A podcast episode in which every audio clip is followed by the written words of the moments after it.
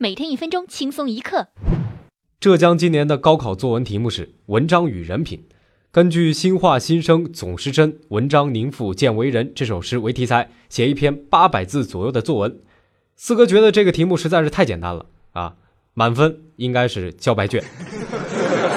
六月七号，郑州四中某考点，考生陆续进场完毕，一位学生家长却拿着准考证在考场外失声痛哭。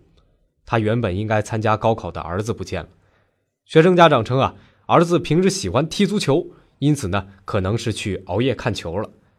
四哥对这位考生的行为表示非常的理解，因为四哥觉得啊，高考是可以复读的，但是欧冠明年就不一定是巴萨踢尤文了嘛。